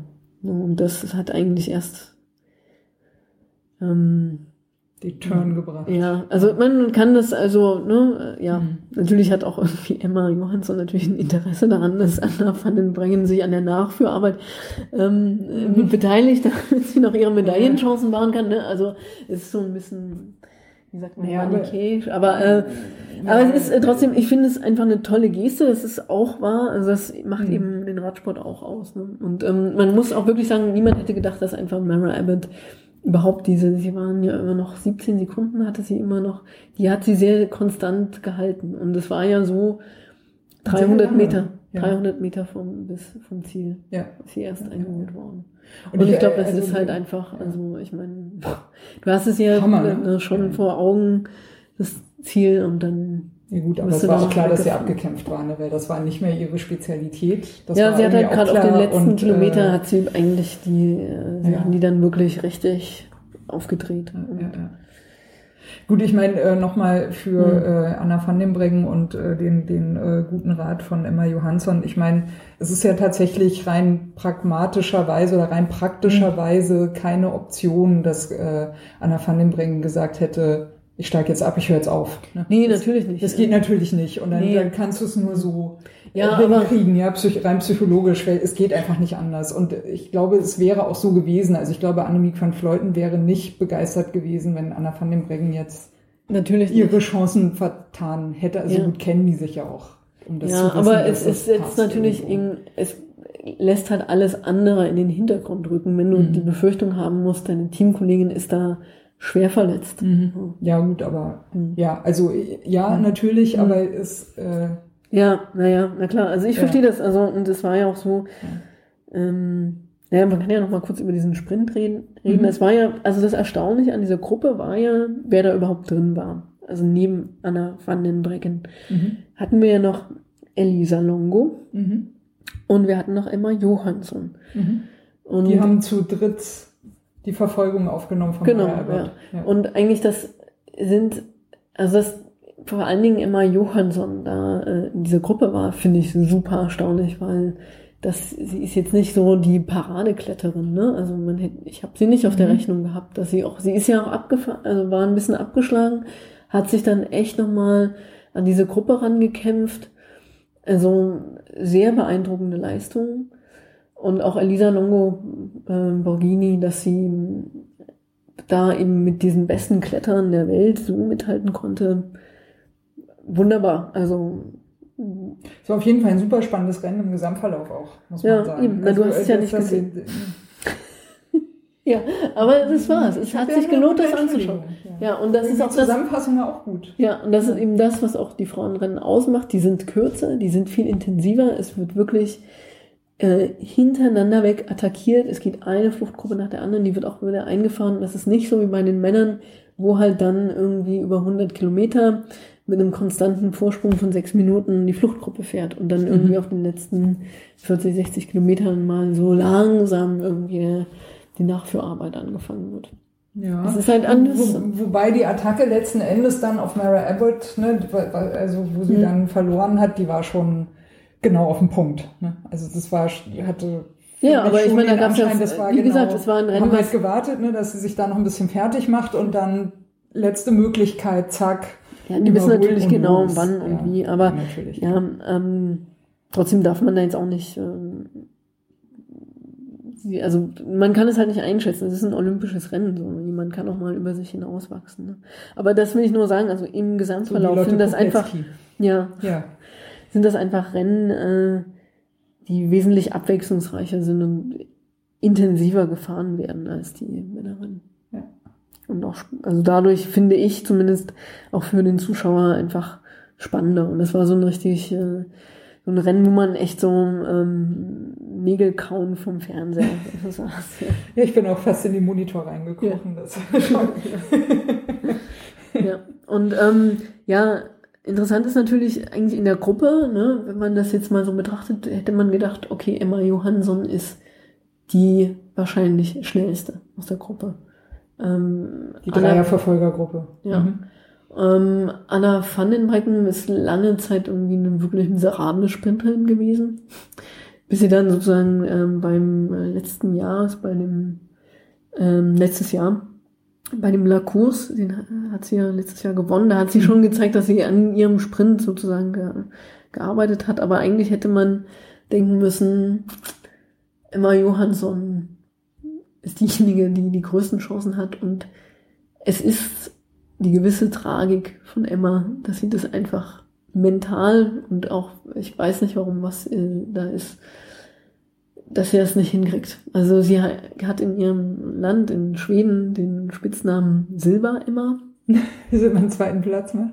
Hat der Conny, da, da hat was gemeinsam. Ja, ist ja doch auch lange Zeit so gegangen. Ja. ja. Also hat wirklich zweite Plätze akkumuliert, ist 2008 in Peking Zweite geworden, ist bei der WM mehrmals Zweite geworden, auch die Frühjahrsklassiker, immer entweder Silber oder Bronze. Es ist echt eine gewisse Tragik, die sie hat und äh, vielleicht viel, also das ist natürlich auch das, was dann am Ende in so einer Situation auch eine Rolle spielt, ne? wenn man mhm. die man da so eine gewisse mentale Blockade hat. Und man muss eben dazu sagen, Anna van den Brecken hat es einfach, die hat sich sehr gut äh, selbst eingeschätzt. Sie hat den Sprint relativ früh angezogen, 150 Meter vom Ziel, und hat in dem Falle Emma Johansson überrascht, weil sie das so äh, früh da rausgefahren ist. Denn ähm, ja, dann musste sie einfach, äh, also ihr Antritt ist eben nicht so gut, aber das reicht dann eben, um genügend Geschwindigkeit aufzubauen, ja. bis dann. Mhm. Genau, und Emma Johansson hat einfach da gepennt. So, ja, ja, ich will nicht sagen, dass sie gepennt hat, aber sie war sicherlich ein bisschen überrumpelt. Mhm. Ja, das tut mir auch ein bisschen leid. Sie wäre eine, auch eine absolut verdiente Siegerin gewesen. Da. Aber ähm, auch, dass sie eben überhaupt in der Gruppe war, ist schon eine riesen Leistung. Also, mhm. das will ich jetzt gar nicht und du meinst, es ist bei immer Johansson echt jetzt so eine, so eine mentale Blockade. Also nicht, nicht, also du meinst, körperlich könnte sie das eigentlich schaffen? Ja. Ich meine, klar, sie ist ja auch schon lang genug dabei, hat auch genug Rennerfahrung, dann müsste ja irgendwann mal so ein Klick kommen irgendwie. Ja, ne? also es kommen geht, dann manchmal ne? so Sachen zusammen, ja, das ist dann Pech, es ist dann sicherlich auch so ein bisschen Selbstvertrauen, ja, und, und Zweifel ja. einfach. Ne? Mhm. Also wenn du so einen Zweifel hast, dann ist es einfach schwierig und ja, äh, das Problem ist halt eben auch, die ist halt eine sehr kluge Fahrerin auch. Und das ist, kann manchmal zum Problem werden. Weil die sie hat dann mehr Spaß am Rennverlauf und sich da zu positionieren als Na, dann, nee, worauf ich hinaus will, ist, dass die hat einfach ein Auge fürs Rennen. Und Emma Johansson ist immer in der entscheidenden Attacke, Attacke mit dabei. Nur das kommt halt manchmal dazu, dass sie dann in der Attacke drin sitzt, die sie praktisch nicht gewinnen kann. Okay. Ja, aber dann ist sie in der Fluchtgruppe und fährt da halt mit. Und ihre Teamkolleginnen können sie ja in dem Moment nicht mehr unterstützen. Nee, ja. dann musst du dann selber. Ja, und das, ja. aber eigentlich ist sie sozusagen in der Fluchtgruppe, in der, einem Moment in der Fluchtgruppe, der ihr eben dann nicht die Möglichkeit gibt, so ein Rennen auch ähm, so als Siegerin dann zu absolvieren. Das ist ein bisschen eine zweistreitige Sache bei ihr, weil sie halt einfach da sie hat ein Gespür dafür, wann die entscheidenden Gruppen gehen, ist dann in der Gruppe drin, aber es ist halt vielleicht taktisch nicht unbedingt klug, nicht in der Gruppe zu sein. Aber sie kann sich halt nicht zurückhalten und nicht mhm. in, äh, mit der ist Gruppe sie ist zu leidenschaftlich, ja, genau. meinst du? Ja. So, ja, ja. Zu leidenschaftlich und eben dann halt in dem Moment auch ja, zu, äh, sie hat halt eben, mit dem richtigen Instinkt ausgestattet. Aber mhm. halt, es ist nicht der Instinkt, so ein Finisseur ist sie dann in dem Sinne halt mhm. nicht. Kein, kein äh, Siegergehen oder so, mhm. sondern eher so ein, so ein Ja, wobei das halt natürlich relativ ist, ne? Also ja. ich meine, die ist halt einfach, sie ist ja schon seit Jahren konstant, 2008, wie ja, gesagt, Peking, ja. zweiter Platz. Ähm, das, also man kann jetzt nicht sagen, das ist irgendwie, ist kein Champion, das wäre ja anmaßend. Ja, das ja. Ist ja, nee, Weltklasse-Fahrerin, gar ja. keine Frage. Ja. Ja, ja. Wir sind durch mit dem Straßenrennen, ne? Frauenstraßenrennen. Du hast ja gesagt, wir schaffen das doch. Eine Stunde reicht dicke. Es ist ja schon eine Stunde vorbei. Ja, ja. Eine Stunde, sieben Minuten, um genau zu sein. Mhm. mhm. Ja, äh, wir haben aber noch das Zeitfahren-Olympia. Ne? Das ist jetzt, glaube ich, unser letzter Topic. Genau, das ist ja heute an dem Tag zu Ende gegangen und hatte schon wieder so einen tragischen Moment. Also ich weiß nicht, die Niederländer, deshalb, wie gesagt, habe ich auch mein, mm, mein, Orange, mein, Orange mein Gedenkumhang äh, hier ja. liegen, weil Ellen van Dijk hätte die Goldmedaille gehabt. Aber? Aber Ellen van Dijk ähm, ist, das hab, war nicht so ganz zu sehen, warum und wie. Anscheinend hat sie eine andere Fahrerin innen überholt, um halt in der Ideallinie zu bleiben und war dann aber ungünstig. Es war wahrscheinlich auch so ein Abfahrtsmoment und ist in den Straßenkram gefahren. Nein. Ja. Da hat sie dann 20 Sekunden verloren, also 20, 25. Also ist wieder aufge also ist nicht, Ja, ja, nicht ist nichts passiert. gestürzt, sind sie Nee. wieder aufgestanden, weitergefahren, okay. Ja, Ja, aber ja. ist dann Nee, Vierte die geworden. Zeit, die weg ist, ist weg. Da kannst du nichts mehr. Da kannst du wahrscheinlich versuchen, hinterher zu rasen, wie so ein äh, vom Teufel Ja, besessen. also wie gesagt, ähm, Toni Martin ja. ist ja mal bei einer deutschen Meisterschaft falsch abgebogen und äh, hat dann eine Minute äh, dabei verloren und ist aber trotzdem noch deutscher Meister geworden. Also es ist ähm, manchmal relativ. Es Man, kommt auf die Konkurrenz. Ja, an, genau. Ja. Mhm. Und ja, aber in dem Fall, also gerade halt der vierte Platz ist dabei einfach auch natürlich extrem undankbar. Hm. Ja, und äh, warte mal, wie waren das? Ich glaube, äh, Lisa Brennauer war Achte, Mhm. äh, Trixie Worak war, glaube ich, 16. Ja, Mhm. sieht, äh, Ja, ich denke, da, das sind halt die Leistungen, die die beiden halt erbringen können bei der Strecke. Also ich hätte jetzt, gut, Lisa Brennauer wusste man nicht, hätte vielleicht auch, hätte man auch in die Top 5 zählen können, aber man muss eben bedenken, da ist sie natürlich auch, ne, das Straßenrennen hat sie noch in den Beinen und das ist, glaube ich, nicht so eine Strecke, die ihr so 100% liegt mhm. durch diese, sie sind halt eben zweimal diesen Grumari-Anstieg hoch. Mhm. Das ist halt die Runde, die schon beim Rennen absolviert werden musste, also diese, diese, dieser erste Rundkurs. Den sind die Frauen einmal umgefahren, die Männer zweimal. Beim Einzelzeitfahren. Genau, und da sind halt eben zwei kurze Anstiege, also so anderthalb Kilometer, nimmt halt schon nur neun Prozent zum Teil. Das ist halt für ein Zeitfahren, das ist einfach, ja, Das ist ja mörderisch im Zeitfahren. Ja, Dann du kannst halt auch ja keinen Rhythmus äh, Ja, ja. finden und so weiter. Ja. Ja, ja, ja. ja, gut, also wobei man sagen muss, Christine Armstrong hat sie jemand wirklich auf der Rechnung gehabt? Ich nicht. Mhm. Aber halt einfach, weil man nicht wusste, mit was für einer Form kommen die da hin. Wenn sie eben, sie hat sich halt speziell darauf vorbereitet, ist nur vielleicht ein paar irgendwelche ja, Krümelrennen in den USA gefahren und hat sich praktisch in der weder auf der äh, Women's World Tour noch in irgendeinem anderen UCI-Rennen präsentiert. Mhm. Das ist dann natürlich schwer zu beurteilen. Ja, das, das Mit welcher Form da jemand Was da- anweist, genau. Ja, Ja, und ähm, ja, äh, Wermutstropfen, wenn man so will, ist natürlich äh, Sabelinskaya, die zweite geworden ist. Ja, das ist halt der Fall der russischen Sportler. Äh, Die KAS hat im letzten Moment entschieden, also der Radsportverband, der internationale, dass sie starten darf. Ja, es gab ja Wegen der eben, Dopingvorwürfe. Mhm. und man muss eben sagen, Nicht gezielt gegen sie, sondern gegen alle russischen Sportler war das ja, glaube ich. Ne? Ja, aber Sabelinskaya hat halt eben schon äh, einen Dopingvorfall. Sie ist letztes Jahr erwischt worden. Der russische Verband hat sie natürlich freigesprochen. Sie hat dann nur eine kurze Sperre gehabt. Jetzt fährt sie mit, ist dann auf Anhieb Zweite. Ja, was soll man dazu sagen? Ne? Hm. Ich will, ich meine, natürlich muss man niemand unter Generalverdacht stellen, aber es ist, sagen wir mal, es ist nicht gut für den Sport, so für den Frauenradsport schon gar nicht, weil eigentlich man konnte bisher immer natürlich gut den Frauenradsport positionieren, weil er sicherlich dadurch, dass halt einfach so wenig äh, finanzielles Ja, Volumen da involviert ist, äh, einfach ne, man nicht von einem systemischen Doping sprechen kann, weil niemand dafür die finanziellen Mittel hat. Das war immer das Schöne, ja, und auch sozusagen die Persönlichkeiten, die natürlich in so in diesem Peloton halt mitfahren, die halt oft einfach auch Frauen sind, die schon eine Ausbildung haben. Ja, Emma Pooley hat einen Doktortitel, Annemiek van Vleuten hat einen Master in Animal Science, was auch immer das ist, aber sie hat einen Master und so. Ja, und das ist, ist immer schade, wenn dann Fahrerinnen dabei sind, die eben so einen gewissen Zweifel dann sehen.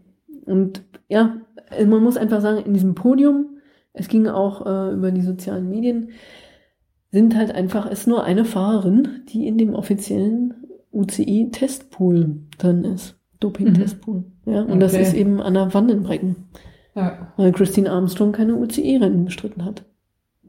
Ah, ja, verstehe. Sabelinska ja eigentlich gesperrt sein sollte. Hm. Hm. Ja, ich bin mit diesem äh, Doping ja mittlerweile auch ehrlich gesagt reichlich verwirrt. Also einerseits habe ich äh, kürzlich eine Studie gelesen, dass äh, vieles von dem, was an Doping so angewendet wird, ähm, die Wirkung vielleicht gar nicht unbedingt hat, die man ihm zuspricht. Ist ja auch nochmal so eine Frage, ne? wie kann man das genau nachprüfen, was es da bringt, wenn du es ja eigentlich auch nicht anwenden darfst. Also da bist du ja schnell beim Vorwurf auch der Menschenversuche mit dem ganzen Doping, was da so angestellt wird oder nicht angestellt wird. So. Natürlich, also ich meine, niemand, kein ja. schlechter Fahrer wird durch Doping ein Weltklassefahrer. So, ne? Also Ja. Doping hat vielleicht einen Einfluss von 5% auf die Leistungsfähigkeit. Hm. Aber ähm, es ist ja, Vielleicht, gibt ja auch vielleicht auch nicht. Doch, das, ist, Ja. das kann man schon äh, nachweisen. Ja, und okay. es gibt ja auch verschiedene Formen von Doping. Da geht es ja auch um Regeneration. Das, man kann eben auf Regeneration dopen, man kann auf Muskelaufbau Aufbau dopen. Das ist halt, es ist ein Mhm. komplexes Thema. Ja, Du ähm, brauchst aber schon Spezialisten dafür, die auch genau wissen, was sie da tun und Ja, und das- wohin dopen. Das müssen Genau, die sich naja. ja auch irgendwie aneignen. naja, ich muss also das sind ja eben, entweder geht das nur in einem Staatssystem, Mhm. wo eben da auch, äh, sagen wir mal, ein Wo ents entsprechender etabliert ist, genau du? und auch Ja, ein ja, medizinische, genau. Mhm. medizinischer äh, ähm, Korpus sozusagen dahinter ist, oder es geht halt eben mit extremen finanziellen Mitteln, wie das halt mit Ferrari, Ferrari und ähm, Armstrong der Fall war oder Mhm. die ähm, ähm, die Puente-Affäre da. Mhm. Oder Balco, das sind ja alles so, aber da sind ja, da sind dann wirklich, da sind richtig Geldmittel drin. Das ist halt beim Frauensport kann es nicht der Fall sein. Mhm. Noch nicht. Ja. Naja, man wünscht sich ja eigentlich immer, dass Mhm. das äh, ne, auch finanziell so ein bisschen und von den Sponsoren auch mehr beachtet würde. Aber unter dem Aspekt ja dann eigentlich schon eher wieder nicht mehr. Das ist eine sehr zwiespältige Sache irgendwo, ne? denke ich mal. Ja. Und dann haben wir ja auch noch hier das äh, zunehmende Doping im Jedermann-Bereich, Mhm. was ja auch nicht so ganz ohne ist, äh, weil das ja dann auch völlig ohne medizinische Betreuung ist. Mhm. Ne? Also das ist ja dann einfach, was Leute so sich im Internet so anlesen oder was im Internet so bestellbar ist und Mhm. äh, was man so machen äh, kann. Und ähm, ich meine, da, äh, also da wird's ja dann wirklich Ja, das ist leichtsinnig haarsträubend. einfach. Sehr Ja, leichtsinnig auch. Mhm. Ja, also Ja. ich meine, Doping ist im Klartext Und, gesprochen, äh, ist das ja. ein gesunder Mensch, der Dinge nimmt, die für kranke Menschen vorgesehen sind. Ja, das ist übrigens die Definition von Doping aus der ersten Dopingkonferenz von 1963. Ja. ist auch immer noch gültig. Ja, ja. Ja, Aber stell dir halt, das mal vor, ich meine, dann, dann nimmst du sowas, ja, im, im Jedermann-Bereich, hast dann äh, äh, gesundheitliche Folgeschäden und dann, was machst du dann? Dann gehst du zu deinem Hausarzt und sagst, ja, hier übrigens, ich habe gedopt, ne, das kommt wahrscheinlich daher. ja, Ja. super, ich meine, äh, gut gemacht. ja, naja, das ist äh, ein komplexes Thema, über das man nochmal wahrscheinlich, also darüber kann man sehr lange reden. Ja, ja, ja auf Mhm. jeden Fall. Ja, äh, Mhm. es, ich, ich glaube, äh, Olympia gibt's noch die äh, Bahnwettbewerbe jetzt, ne? Was sagtest du heute, morgen? Äh, demnächst, Geht oder? heute los Ja. und geht bis Freitag Mhm. und am Samstag dann das Mountainbike-Rennen. Ja. Unbedingt angucken. Na, Conny, ich würde sagen, Sabine Spitz. Sabine Spitz ist deine Favoritin dafür, oder? Hm, na, ich glaube nicht, dass sie so gewinnen wird. Das, äh, hm, weiß ich nicht. Aber eine Fahrerin, die man auf dem Die Schirm haben kann auf jeden Fall eine Medaille, kann sie schon fahren. Hm? Mhm. Okay. Samstag, Mountainbike. Mhm. Okay. 16 Uhr. 16 Uhr. Hast du, hast du noch einen, noch einen super Tipp? Noch, noch eine Geheimfavoritin? Ist das ein Bahnradrennen? Ja, Christina Vogel, ne? Also unser Okay. Team, Team ähm, Miriam Welte, Christina Vogel, den drücke ich natürlich voll die Daumen. Und ern- ernsthafte Medaillenchancen? Ja. Ja, Gold. Können die machen. Ja. Haben sie ja auch in London und in, ja, in London haben sie ja Gold geholt. Mhm. Ja, dann äh, würde ich sagen, wir müssen wahrscheinlich bald wieder weiter podcasten. Mhm. Ne? Das alles auswerten dann. Ja, ja, Mhm. genau. Also es passiert einiges in nächster Mhm. Zeit. Ähm, wir wünschen unseren Hörern und Hörerinnen weiterhin gute Unterhaltung mit Olympia. Falls ihr Autofahrer seid, seid lieb zu den Radfahrern, die ihr auf der Straße seht, ne? damit wir mehr reinbringen können und bessere sportliche Chancen haben. Und ja, nicht vergessen, am 25. September das Rennen in Strausberg. Genau, das Rennen in Strausberg, von dem wir sicher auch noch berichten Mhm. werden dann. Zu, fährst du mit? Ja, ich hatte es eigentlich vor. Ja. Es war dann so ein bisschen außerhalb meiner Rennsaison, aber also als Vorbereitung auf die Cross-Saison. Ah, okay, verstehe. Wer fährt noch? Nochmal ein Ausrufezeichen hinterlassen. Ja, genau. Man kann ja nicht so sang- und klanglos einfach Nee. sich da verabschieden, nicht? Wer fährt noch mit? Weißt Müssen wir mal sehen. Wissen wir noch nicht. Ja. Also ein paar von uns werden bestimmt fahren. Ja, also Velonistas Besetzung ist auf jeden Fall schon Hm. mal klar, mindestens. Mindestens mit Cornelia Brückner. Ja, Ja, Conny, ich sag vielen Dank. nicht zu danken, ne, Regine. Danke, dass du hier warst. Ja, vielen Dank für das sehr leckere Bier. Ein, äh, ist glaube ich ein Craft Bier, ne? India Pale Ale habe ich gelesen. Sehr lecker. Also Pale Ale finde ich gerade sowieso Hm. Na, das, ähm, sehr coole Sache. Hm? India ist es ja, aber das wurde ja wegen der Überfahrt Ja, überhaupt erst erfunden. genau. Und hat auch deswegen diesen äh, hohen, ich, ich glaube, Hopfenanteil, Hm, damit genau. es sich überhaupt überhaupt gehalten hat. Genau, und das ist, ja, aber das ist Ja. ein anderes Thema. Bier ist wichtig. Und Ja, das ja. war ein sehr gutes Bier. Also, Das freut mich, ja, ja. genau. Ja, Mensch, äh, ich wünsche uns jetzt einfach mal noch einen schönen äh, Podcast-Feierabend und äh, ich glaube, wir sagen einfach mal Tschüss. Tschüss. Tschüss, bis zum nächsten Mal. Bis zum nächsten Mal. Danke. Tschüss.